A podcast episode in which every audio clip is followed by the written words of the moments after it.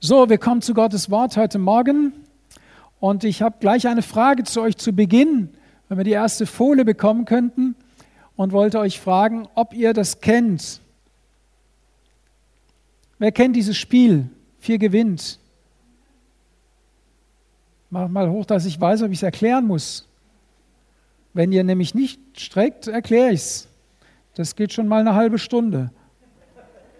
Nein, Vier gewinnt, das ist das Spiel da links, das gibt es schon ziemlich lang. Und nacheinander, die Spieler sitzen sich gegenüber und werfen eben diese runden Steine, entweder rot oder gelb rein. Und wer am, als erstes vier am Stück drin hat, der hat gewonnen. Habt ihr schon gewusst, dass in der Bibel von diesem Spiel berichtet wird? In Matthäus Kapitel 13, da geht es um das vierfache Ackerfeld. Liebe Technik. Dankeschön.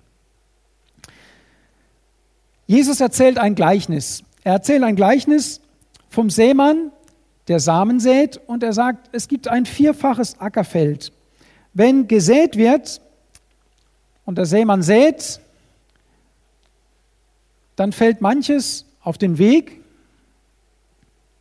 dann kommen die Vögel und picken es weg, dann fällt manches auf mehr oder weniger fruchtbarem Boden, aber weil es keine Wurzeln bekommt, geht es kurz auf, aber es wird nichts, dann fällt manches auf den guten Boden, aber da sind Dornen, die das ersticken und dann gibt es manches, das auf den guten Erdboden fällt und dann bringt es Frucht. Das ist die, die vierte Kategorie, ja. Und das ist auch die, die gewinnt nachher. Und heute Morgen möchte ich uns äh, mit hineinnehmen, dieses Gleichnis, dass Jesus ja einer großen Volksmenge erzählt. Er erzählt es allen Menschen. Erzählt er dieses Evangelium, aber er erzählt es eben in einem Gleichnis. Und nachher kommen seine Jünger zu ihm und sagen, Jesus, warum erzählst du den Leuten das in Gleichnissen? Red doch Tacheles, sag doch, sprich doch die Sprache, die die Leute verstehen. Und heute dachte ich, wie würde, was würde Jesus für ein Beispiel nehmen? Damals war ja das Säen, das Bearbeiten eines Feldes, das Ernten, das war ja jedem geläufig. Meine Frage heute auch an euch, wer von euch besät heute noch ein Feld? Hände hoch. Ich weiß, dass einige dabei sind. Ja, die trauen sich fast nicht. Schaut mal, ne, man sieht schon, dass dieses Gleichnis von Jesus in unserer Zeit etwas schwierig ist. Und dann habe ich gedacht, was würde Jesus vielleicht heute als Beispiel nehmen? Und da fiel mir die Schule ein. Wer von euch kennt sich mit Schule aus? Schon ein paar Hände mehr. Okay. Und ich dachte, Jesus würde heute vielleicht sagen, ist es wie bei einem Lehrer. Ein Lehrer, der unterrichtet. Ich unterrichte euch übrigens heute Morgen auch. Und er sät sein Wissen, sein Know-how, seine ganze pädagogischen Fähigkeiten. Und er lehrt sie. Und nehmen wir mal einfach symbolisch eine Schulklasse durchschnittliche Schulklasse, sechste, siebte, achte Klasse meinetwegen. Und der Lehrer erklärt gerade, was Thema ist. Und da gibt es immer welche in der Klasse, die kennt ihr auch, die kommen, setzen sich hin, gehen wieder und der Lehrer fragt sich, haben die überhaupt was mitgenommen? Ist da überhaupt was hängen geblieben? Oder waren die Gedanken die ganze Zeit im Unterricht woanders? Wer kennt es, dass du im Unterricht gesessen hast, so als Schüler, du erinnerst dich zurück, vielleicht bist du sogar in der aktuellen Situation und deine Gedanken wandern irgendwo hin und plötzlich bist du, obwohl physisch anwesend, gar nicht mehr da. Und dann fragst du dich am Ende der Stunde, na, du fragst dich das natürlich nicht, du hörst den Ton der Klingel der Pause und sagst endlich Pause. Und wenn dich einer fragen würde, was der Lehrer gesprochen hat, würde ich sagen, ach, irgendwas über. Dann gibt es eben die zweite Kategorie, die zuhört. Na, wenigstens die hören zu und der Lehrer sieht, oh, die verfolgen zumindest, was ich rede. Aber auch da hat ein geübter Lehrer den Blick drauf und weiß genau, der ist innerlich, der sieht mich zwar an, aber der hat innerlich schon abgeschaltet. Der hört es und es wird vielleicht etwas bei ihm ankommen, aber es wird nicht das gewünschte Ziel erreichen. Und dann gibt es Schüler, die nehmen das auf mit Begeisterung. Und der Lehrer freut sich, weil sie voll dabei sind und, und dann konzentriert er sich natürlich im Übrigen, das ist bei der Predigt genauso. Also wenn ihr konzentriert zuhört, mich begeistert anschaut, dann schaue ich natürlich lieber in eure Richtung, ja, meine Frau strahlt mich da an, als in die Gesichter, wo ich mich frage, hören die mir zu? Sind sie dabei? Gehen sie mit? Na, das geht auch dem Lehrer so. Also man ist natürlich, ihr könnt dafür sorgen, dass ich mich wohlfühle hier oben, dass ich begeistert bin, euch begeistert anpredige, wenn ich das Gefühl habe, die hören mir zu, die wollen mitgehen, die wollen was mit nach Hause nehmen, die wollen, die wollen wachsen im Glauben. Und so geht es auch dem Lehrer im Unterricht und er schaut und dann hat er sich so mit zwei, drei, kennt ihr das, das sind meistens die Streber, die sitzen in der ersten oder zweiten Reihe und mit denen hält er Unterricht.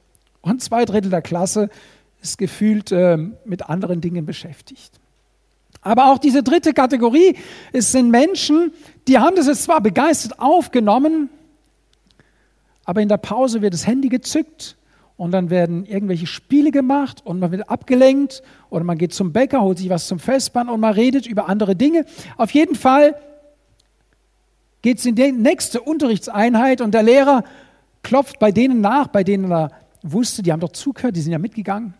Und böse Enttäuschung, was habe ich letztes Mal gelehrt, was, wo, was haben wir im Unterricht durchgenommen und er, er zeigt auf einen, sagt, komm, sag du mal und ist sich sicher, der hat ja super zugehört, er muss es jetzt wiedergeben können. Und dann kommt die Enttäuschung. Irgendwas hat das, was der Lehrer gesagt hat, wieder zugeschüttet und es ist nicht angekommen oder nicht hängen geblieben. Es hat keine Frucht gebracht. Und jetzt kommt die, die Kategorie Nummer vier, die vier, die gewinnt. Sie haben zugehört, begeistert und sie sind nach Hause gegangen und sie haben ihre Hausaufgaben gemacht. Wow, das ist ja der Traum eines jeden Lehrers, dass die Schüler ihre Hausaufgaben machen. Aber sie haben nicht nur ihre Hausaufgaben gemacht, sondern sie sind hingegangen und während sie so die Hausaufgaben gemacht haben, hat sich bei ihnen wieder eine Frage aufgetan. Sie haben angefangen, sich mit dem Thema zu vertiefen und es hat sich total beschäftigt. Und sie kommen jetzt zurück in den Unterricht und das sind die, die den Lehrer jetzt herausfordern und sagen, und die natürlich die Klasse unwahrscheinlich nerven, weil sie strecken und sagen, Lehrer, Sie haben doch letzte Woche darüber gelehrt und das haben wir aufgeschrieben und ich habe die Hausaufgaben gemacht. Das und das ist mir nicht klar. Äh, muss er jetzt diese Frage stellen? Äh, Mhm. Kennt ihr das? Und alle denken, ist der doof? Jetzt erinnert er den Lehrer auch noch an die Hausaufgaben. Jetzt müssen wir alle unsere Hefte rausholen und allen, alle Farbe bekennen, haben wir unsere Hausaufgaben gemacht oder nicht. Aber der Lehrer ist natürlich begeistert, weil er, er wird herausgefordert und merkt, es haben ein paar angebissen. Bei manchen ist der Groschen gefallen. Sie haben das verinnerlicht und bei ihnen beginnt sich das, was ich weiß, was ich vermittelt habe, was ich auch weitergeben wollte, es beginnt sich zu vervielfältigen, es beginnt Frucht zu bringen. Es war die Mühe wert. Es war die Mühe wert, mich zu engagieren, mich zu investieren und wenn es nur ein Bruchteil ist. Und Jesus wusste, dass seine Lehre nur zu einem Bruchteil angenommen werden würde. Wir sagen ja, Mensch, wenn Gott Wunder und Zeichen tun würde, dann würden sich die Leute massenhaft bekehren. Das stimmt nicht.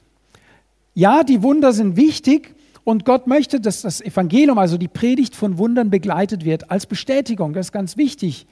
Deswegen passieren auch bei Evangelisationen überdurchschnittlich viele Wunder, weil sich da Menschen aufmachen, ganz bewusst das Evangelium zu predigen, damit Menschen gerettet werden.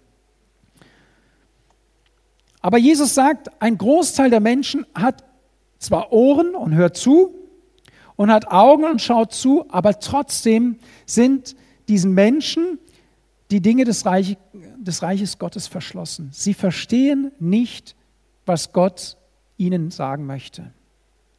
Sie verstehen es einfach nicht. Und vielleicht geht es dir so, wenn du von Jesus erzählst, wenn du sagst, ich habe Gott persönlich kennengelernt, ich habe mein Leben Jesus gegeben, ich habe mich bekehrt, ich habe mich taufen lassen und manchmal triffst du auf Menschen, die entweder es nicht hören wollen oder denen es wie äh, böhmische Dörfer vorkommt, was du ihnen erzählst. schaut mich nicht so an.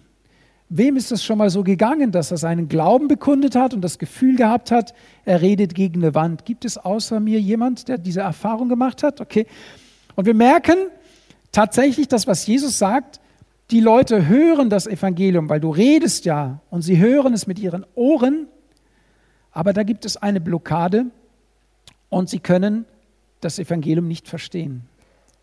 Deswegen ist es auch wichtig, dass wir für die Menschen beten, damit Gott ihr Herz öffnet, damit sie sich dem Evangelium öffnen. Ganz wichtig, dass wir betend auch mit den Leuten im Gespräch sind und Gott auch um Weisheit bitten. Manchmal kann Gott dir in einem Gespräch eine Situation über diesen Menschen zeigen und du kannst in sein Leben hineinsprechen und das überzeugt ihn. Er sagt, da muss es einen Gott geben.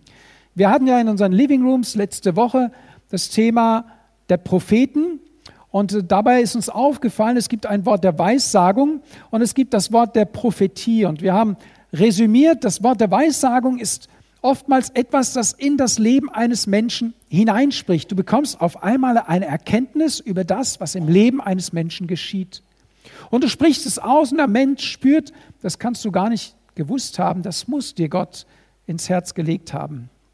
Und es gibt das Prophetische, das auch über den jetzigen Rahmen hinaus in Menschenleben oder in die Zukunft hinein spricht. So kann man das Prophetische vom Wort der Weisheit unterscheiden.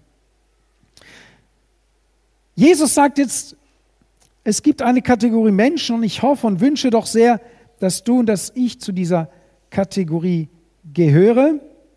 Ihr seid glückselig, sagt er in Vers 16, denn eure Augen sehen und eure Ohren hören. Amen, das sage ich euch. Viele Propheten und Gerechte wollten sehen, was ihr seht, aber sie sahen es nicht. Und sie wollten hören, was ihr hört, aber sie hörten es nicht.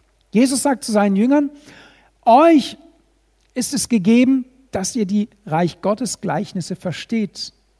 Und zu euch kann ich auch sprechen, ohne in verschachtelten äh, Gleichnissen oder verdeckten Geheimnissen zu reden, sondern ihr sollt wissen, was ich meine. Und dann erklärt er seinen Jüngern dieses Gleichnis mit dem Seemann und sagt, der Seemann, der sät das Wort, das Wort Gottes. Und es fällt eben auf verschiedene Kategorien von Böden, von Herzensböden. Und Jesus sagt, und ihr, die ihr meine Jünger seid, die ihr mir gefolgt seid, die ihr an mich glaubt, euch ist es gegeben, die Geheimnisse Gottes zu erkennen, das Wort Gottes zu erkennen. Und das spricht Jesus damals zu seinen Jüngern und das möchte er heute Morgen zu dir und zu mir sprechen, der du dein Leben Gott gegeben hast. Gott möchte, dass du verstehst, wenn er spricht. Er möchte eine Sprache sprechen und er spricht eine Sprache, die du hören und die du verstehen kannst. Er gibt seinen Heiligen Geist in dich hinein, damit du diese Wellenlänge aufnehmen kannst, mit der Gott zu uns Menschen spricht. Wenn du heute Morgen hier bist und sagst, da bin ich noch nicht angekommen, oder vielleicht am Livestream, du sagst, ich höre Gott nicht, ich verstehe Gott nicht, ich kann mit dem, was die Bibel sagt, nichts anfangen, dann gehörst du ja zu denen, die hören, aber nicht verstehen, denen, die sehen, weil sie es lesen, aber es nicht erkennen. Aber Gott möchte nicht, dass wir hier stehen bleiben, sondern er möchte und er lädt uns ein, zu ihm zu kommen. Jesus sagt, Kommt her zu mir, alle, die ihr mühselig und beladen seid. Ich will euch erquicken. Gott will dich erquicken. Gott will so reden, dass du ihn verstehst. Die Frage ist, hebst du deine Hand und sagst, Jesus, ich will dich hören. Gott, ich will mein Ohr spitzen. Ich will nicht als Schüler in dem Unterrichtsraum sitzen und nichts mit nach Hause nehmen, sondern ich möchte von dir was bekommen. Gott, ich möchte an dich glauben. Gott, ich möchte auf dich hören, ich möchte dein Wort und ich möchte dich kennenlernen. Das in die gute Erde aber ist, sind die, welche in einem redlichen und guten Herzen das Wort, nachdem sie es gehört haben, bewahren und Frucht bringen mit Ausharren. In Lukas 8, Vers 15 in der Parallelstelle steht es so. Hier wird eine Eigenschaft angesprochen, die uns herausfordert. Die, die es mit einem, das Wort, das gehörte Wort mit einem redlichen Herzen aufnehmen. Hier wird unsere Herzenshaltung angesprochen. Bist du in deinem Herzen offen von Gott zu hören? Bist du in deinem Herzen offen für das, was Jesus spricht? Und wenn du sein Wort empfängst, ist dein Herz bereit, dem, was Jesus dir sagt, dann auch Folge zu leisten, ihm nachzufolgen. Jesus, er fordert uns heraus, auch seine Jünger seiner Zeit fordert er heraus, ein anderes Leben zu leben. Und er lebt es ihnen vor. Er sagt, wer mir nachfolgen will, der nehme sein Kreuz auf sich täglich, dieses Kreuz, nicht das von Jesus, sondern das eigene, und folge mir nach. Jesus möchte, dass wir uns mit dem auseinandersetzen, was es bedeutet, sein Jünger zu sein, in seine Fußstapfen zu treten. Zu der vierten Kategorie dazuzugehören bedeutet es, die Bereitschaft, wie Jesus zu sterben, sich selbst zu sterben.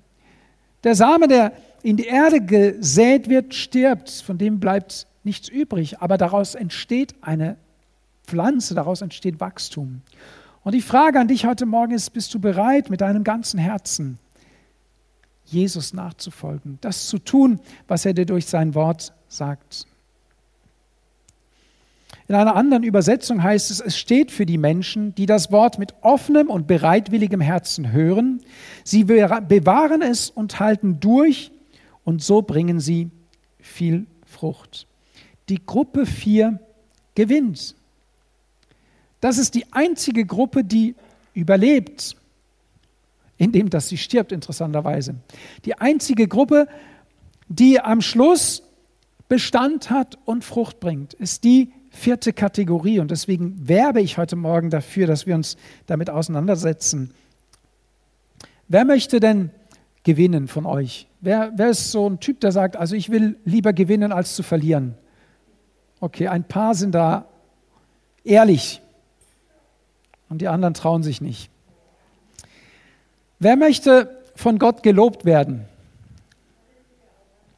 Okay, also ich will auch von Gott gelobt werden. Welches Kind möchte vor seinen Eltern nicht gelobt werden? Welches Kind möchte seinen Eltern nicht eine Freude machen? Und wir wissen doch, dass die Kinder, die gegen die Eltern rebellieren, ihnen eben manchmal bewusst Schaden zufügen, Leid zufügen, dass diese Kinder oft auf einem schrägen und krummen Weg unterwegs sind und es lange manchmal braucht, bis sie das erkennen, ey, meine Eltern meinen es gut mit mir und ich möchte gut zu meinen Eltern sein. Das sagt übrigens die Bibel. Die Bibel sagt, Ehre Vater und Mutter. Also die Eltern wertschätzen, gut zu ihnen sein. Und die Bibel sagt sogar, es ist das erste Gebot mit einer Verheißung, denn es verheißt dir langes Leben. Also wenn du lange leben möchtest, dann beginne damit deine Eltern zu ehren. Das ist der normale Weg. Der normale Weg ist, dass man seine Eltern schätzt, dass man sie wertachtet und ihnen Gutes tut. Und das wäre auch der normale Weg eines Kindes Gottes, dass er seinen Gott schätzt, dass er ihn ehrt und dass er ihm Gutes tut. Und wenn wir Gott gegenüber so aktiv werden und sagen, Gott, ich lobe dich, Herr, ich bete dich an, Herr, ich gebe dir mein Herz, ja, wisst ihr was, da freut sich Gott. Da freut sich Gott über sein Kind, über seinen Sohn, über seine Tochter und er lobt dich. Heute Morgen haben wir ja schon einen Zuspruch gekriegt, dass Gott für uns ist, dass er sein Bestes für uns gegeben hat. Das sollte uns mit so einer Dankbarkeit erfüllen und mit so einem Ansporn, dass wir Gott Freude machen wollen durch unser Leben und ihn zu ehren. Und es ist nicht schwieriger, wie einen Lehrer glücklich zu machen. Wenn du studierst, wenn du in der Schule noch bist, kann ich dir ganz einfach sagen, wie du deinen Lehrer glücklich machst. Arbeite mit dem Unterricht, nimm teil, zeig Interesse, mach deine Hausaufgaben und bring gute Leistungen. Da wirst du jeden Lehrer glücklich machen. Und ich weiß, manche sind nicht so einfach glücklich zu machen, auch wenn du das tust. Aber gib nicht auf. Die Bibel sagt, es sind die, die durchhalten bis zum Schluss, die Frucht bringen. Manchmal muss man so durch eine Durststrecke, aber in dem Wissen, dass Gott mit uns ist, dass Jesus auf unserer Seite ist, können wir solche Durststrecken auch durchstehen. Amen.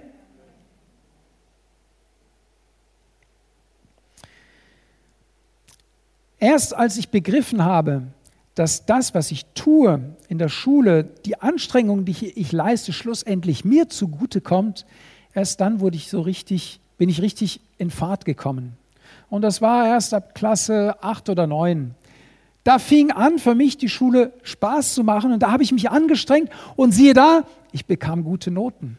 Und weil ich gute Noten bekam, hat es mich angespornt, mich noch mehr anzustrengen und dann, dann war ich so langsam im Flow. Aber viele Jahre zuvor war der Samen auf die Kategorie 1 bis 3 gefallen. Versteht ihr so? Gesät weg, gesät Ablenkung, gesät irgendwo hin, erstickt, kein Interesse und, und, und. Und bei uns Christen ist es manchmal auch so, wir entwickeln uns geistlich unterschiedlich. Der eine greift es auf, setzt es gleich um und macht Freude. Und der andere braucht eben länger. Aber ich möchte dich ermutigen, dran zu bleiben. Dran zu bleiben, bis etwas wächst und die Hoffnung nicht aufzugeben. Und du, du begleitest jemand, der jung im Glauben ist und du hast das Gefühl, das kommt einfach nicht so richtig zustande, das wächst nicht so, wie ich es mir wünschen würde. Bleib dran, bleib dran, bete, bis Ergebnisse sichtbar werden. Überlass es Gott, sehe weiter das Wort Gottes, die Liebe. Gib einfach die Liebe Gottes weiter und trage die Menschen im Gebet und vertraue, dass Gott den Samen aufgehen lässt, den du gesät hast. Denn der Wachstum und das Ergebnis, dafür sind wir nicht verantwortlich. Aber für das Säen sind wir schon verantwortlich, dass wir etwas pflanzen und Gott wird das Wachstum geben.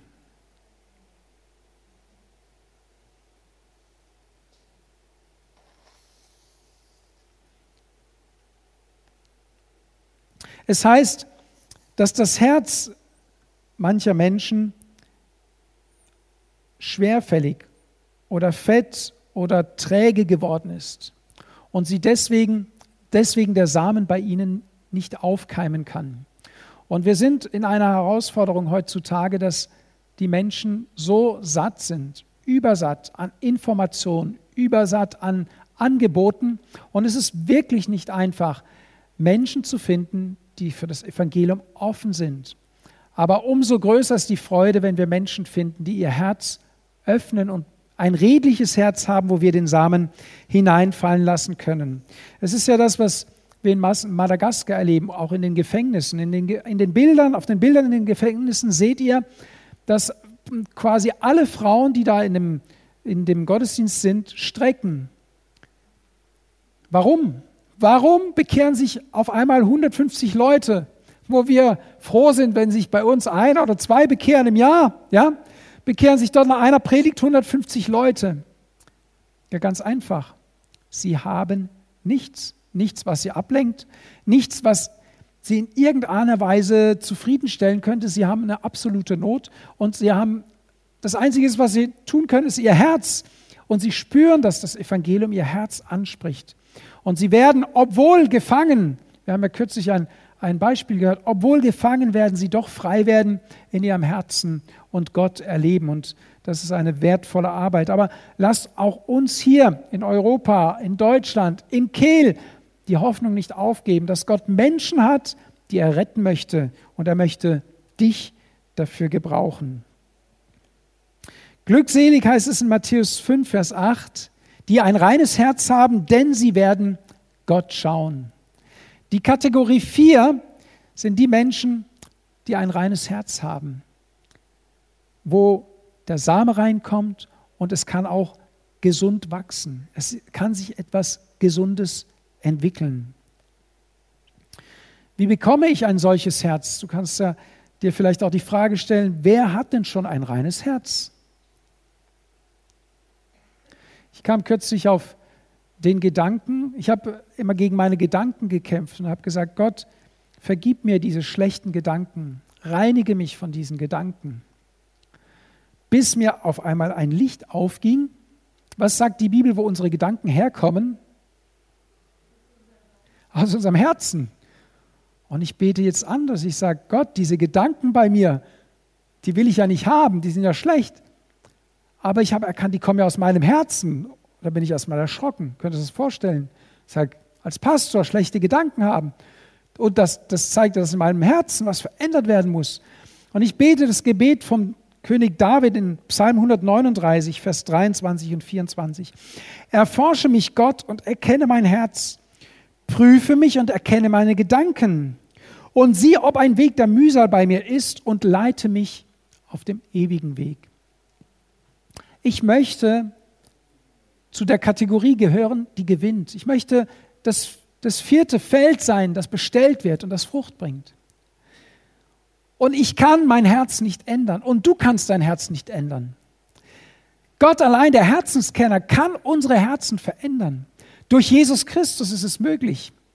Und das ist, die, das ist der Appell auch heute Morgen an uns alle, dass wir unser Herz Gott hinlegen und sagen, Gott, ich möchte doch ein braver Schüler sein. Ich möchte doch Frucht bringen. Aber schau mal in mein Herz. Vielleicht gibt es da etwas, das noch aufgeräumt, weggeräumt, verändert werden muss. Und das möchte ich euch gerne als Hausaufgabe mitgeben. Setz dich doch mal zu Hause in und fang mit deinem Herzen an. Wenn du Frucht bringen möchtest, fang mit deinem Herzen an, mit deinem Charakter, mit deinen Gewohnheiten. Hat sich an mir, seit ich mein Leben Jesus gegeben habe, etwas verändert? Bin ich charakterlich anders geworden? Sind die Menschen gerne in meinem Umfeld oder meiden sie lieber, mit mir zusammen zu sein? Hat sich da schon bei mir etwas getan?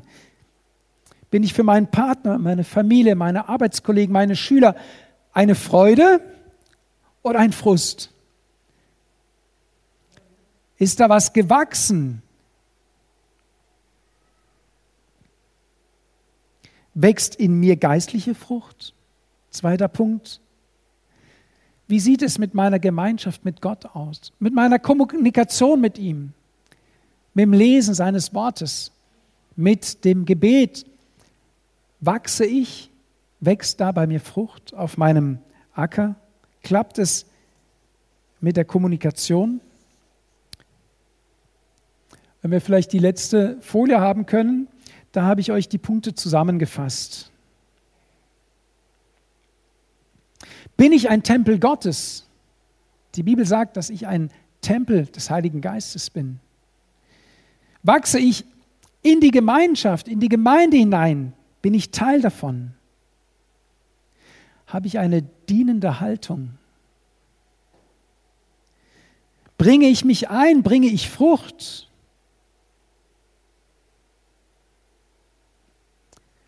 Daran kannst du erkennen, ob du in dieser Kategorie angekommen bist. Es sind Indikatoren für dein Christsein, für deine geistliche Reife. Und die schönste Frucht, das Finale ist, bin ich ein Menschenfischer. Darum ging es ja auch heute Morgen in diesem Bericht von Gospel Tribe. Wir wollen ja als Gemeinde nicht nur äh, uns erhalten, ja, oder unterhalten, im schlimmsten Fall. Wir möchten, dass durch die Gemeinde Menschen zu Jesus finden. Das ist die Hauptaufgabe der Gemeinde. Wir möchten, dass durch unsere Kraft, unsere Zeit und unsere Finanzen Menschen das Evangelium kennenlernen und gerettet werden. Das ist unser Ziel. Es liegt aber an uns, die richtige Herzenshaltung dafür zu haben. In 1. Thessalonicher 4, Vers 10 ermahnt uns der Apostel Paulus durch die Thessalonicher und er schreibt ihnen, aber wir ermahnen euch, Brüder und Schwestern, macht darin noch weiter Fortschritte. Betrachtet es als Ehrensache, ein geordnetes Leben zu führen. Geht euren eigenen Geschäften nach und verdient euren Lebensunterhalt durch eure eigene Hände Arbeit, wie, ihr es, wie wir es euch aufgetragen haben. So führt ihr für die Außenstehenden ein einwandfreies Leben und seid niemand von niemandem abhängig.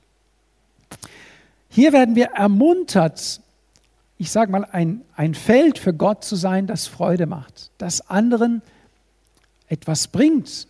Stell dir mal die Frage heute Morgen, nicht bringt mir etwas, das bringt es mir etwas, sondern bringe ich dem anderen was? Bin ich für jemanden ein Segen? Bin ich für jemanden etwas, ein, ein Plus in seinem Leben? Und hier ermutigt auch der Apostel Paulus, dass wir in unserem Alltag schon alleine dadurch Menschen gegenüber ein Zeugnis sind, ein sichtbares Zeugnis, ohne dass wir predigen. So wie du arbeitest, so wie du dich gibst, deinem Nächsten gegenüber, predigst du das Evangelium, ohne nur den Mund aufzumachen, nur dadurch, dass du ein anständiges Leben führst, dass du in deinem Haus Ordnung hältst, um dein Haus herum Ordnung hältst, dass du an deinem Arbeitsplatz höflich, korrekt zuvorkommen bist. Du hast so viele Möglichkeiten, wo du sagen kannst, ich lebe diese vierte Kategorie. Und in Johannes 15, Vers 16 sagt Jesus, und das ist eine Verheißung für uns, ihr habt nicht mich erwählt, sondern ich habe euch erwählt und euch gesetzt, dass ihr hingeht und Frucht bringt und dass eure Frucht bleibt. Und dann kommt etwas Interessantes. Damit, wenn ihr den Vater um etwas bitten werdet, er es euch geben wird. Wir neigen dazu, Gott um etwas zu bitten. Und vielleicht werden wir für Gott Frucht bringen, wenn wir das bekommen, worum wir gebeten haben. Und das ist die falsche Reihenfolge. Die Bibel sagt, mach deine Hausaufgaben. Und wenn du die gemacht hast, dann komm zu Gott und bitte, und dann wird er dir geben. Es ist also konditionell. Und oftmals äh, denken wir, wir können einfach mit allem zu Gott kommen und er ist wie so ein Automat und wir bedienen uns und vergessen dabei, dass Gott heilig ist, Gott rein ist und dass Gott auch etwas an Erwartung an uns stellt. Aber bitte nicht, dass wir jetzt in, in Leistungsdenken verfallen, denn wir können Gott durch unsere Leistung nichts bringen. Es kommt auf das Herz an. Hat das Herz die richtige Einstellung? Prüf das anhand der einzelnen Kriterien, die ich dir genannt habe. Nimm das einfach mit nach Hause ob diese Punkte in deinem Leben sich entwickeln. Wir haben kommende Woche unsere Gebets- und Fastenwoche und wir haben ja in der Vergangenheit immer drei Tage Gebet und Fasten gehabt und ich weiß nicht, wie es euch ging. Ich habe einfach stellvertretend für euch mitgedacht. Diese drei Tage bringen wir so gut wir können hinter uns. Wir schaffen das. Und zum Glück sind es nicht mehr als drei Tage. Aber ich fand es unzufriedenstellend, wenn wir nur fasten, damit wir das abgehakt haben. Ja? Sondern ich glaube, wir sollten einen Lebensstil des Gebetes und des Fastens haben und uns darin trainieren. Und damit es auch nicht in Stress ausartet, haben wir das jetzt auf eine Woche ausgedehnt.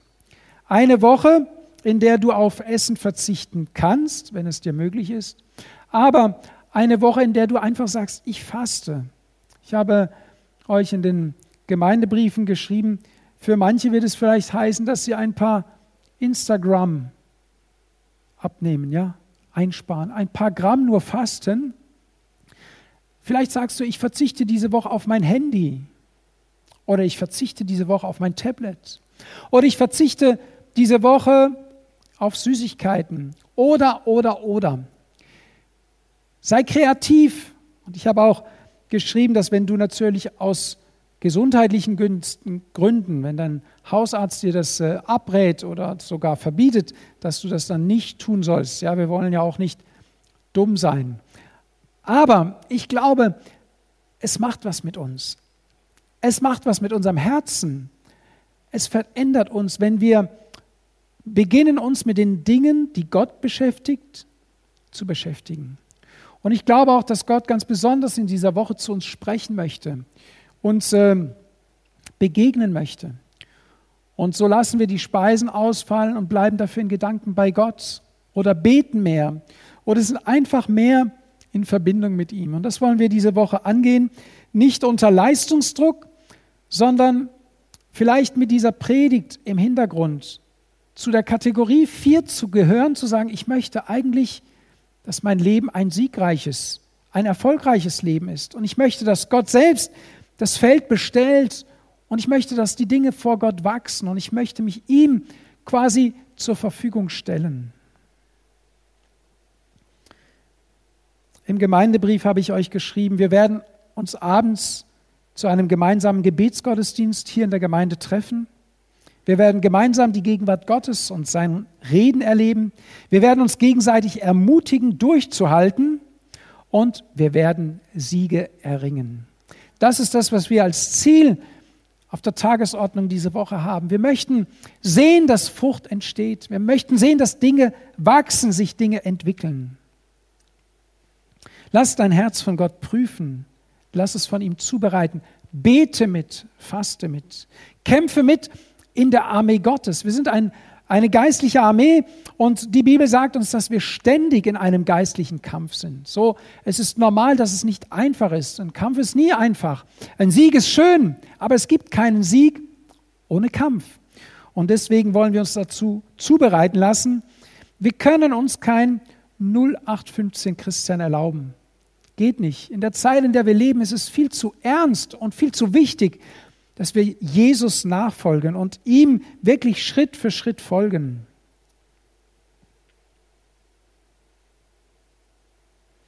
Paulus erinnert uns und sagt, dass nicht unser Glaubensstart belohnt wird bei Gott, sondern die, das Ziel, dass wir das Ziel erreichen. Wir wollen uns als Gemeinde, als Geschwister ermutigen, dran zu bleiben, damit wir das Ziel erreichen, damit nicht unterwegs jemand verloren geht. Das geht am besten gemeinsam. Diese Herausforderung der kommenden Woche geht am besten, wenn wir das zusammentun und wir treffen wieder auf unseren Spruch, du brauchst mich und wenn wir das gemeinsam machen, wird es auch nicht so schwierig sein. Und ähm, Lasst euch Kreatives einfallen, wie ihr diese Woche gestaltet. Wir werden nächsten Sonntag dann mit einem Abendmahl diese Fastenzeit beenden. Sie beginnt morgen und wir schließen sie dann mit dem Abendmahl nächsten Sonntag ab. Werden wir nochmal das Abendmahl feiern. Und ich möchte euch ähm, sehr ermutigen, dabei zu sein. Auch ihr, die ihr am Livestream seid, dürft natürlich auch mitmachen, ist ja ganz klar. Ich bin jetzt schon am Ende der Predigt, ja, und habe ja schon ein bisschen was mit angekündigt für die kommende Woche. Und ich möchte gerne, dass ihr aufsteht, dass wir zusammen beten und dass wir diese kommende Woche ganz besonders in die Hände Gottes legen. Ich möchte mich auch zum Fürsprecher machen für Madagaskar, für den Einsatz im Mai. Wir wollen jetzt schon dafür beten und ich bitte euch, dies in euren Gebeten mitzutragen. Wenn die Menschen vor allem auch junge Leute in diese Erfahrung hineingehen, dass Gott einfach seinen Schutz und seinen Segen über die und seinen Segen über die und seinen Segen über die und seinen Segen über die und seinen Segen